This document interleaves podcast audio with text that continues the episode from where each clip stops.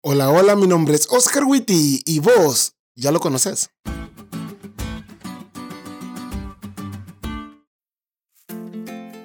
Feliz semana, chavos. Hoy cerramos una semana de oración en una de mis iglesias. Debo reconocer que fue una semana cansada, pero muy bendecida. Y hoy cerramos, como dirían por allí, con broche de oro. Esperamos que ustedes también hayan tenido un sábado más que bendecido. Bueno, ahora vamos a aprendernos el versículo de memoria de esta semana.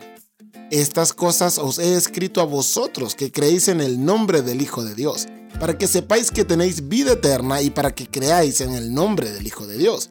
Primera de Juan 5:13. Sé que ustedes conocen de Jesús, pero solo unos cuantos conocen a Jesús. Espero de todo corazón que esta semana esos que van atrás en este asunto lo conozcan de verdad y disfruten de su gracia. Cuando estaba pequeño leí un poema muy bonito sobre quién era Jesús para diferentes personas. Lo busqué durante la semana en internet y no lo encontré, así que si lo encuentran ustedes, envíenmelo porfa. No lo recuerdo bien, pero más o menos decía, ¿quién es Jesús? Para un panadero es el pan de vida, para un negociante la perla de gran precio, para un jardinero, la rosa de Sarón.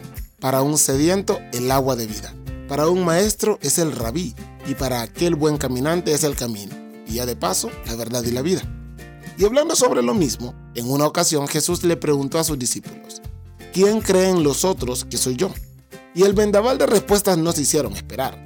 Unos dicen que eres Juan el Bautista, otros que eres Elías y otros que eres Jeremías o alguno de los profetas. Y entonces Jesús, tal como el poema, termina preguntando, ¿y ustedes quién dicen que soy yo? Y esa pregunta solo se puede responder si conoces a la persona.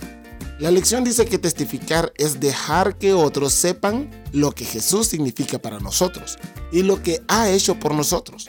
Al final de cuentas, para poder cumplir la misión que Dios nos encomendó, no sirve de nada saber quién es Jesús para un panadero, para un negociante o un maestro, sino quién es Jesús para vos. Porque la gente puede debatir sobre cualquier creencia, pero jamás debatirán una vida transformada que conoce personalmente a Jesús.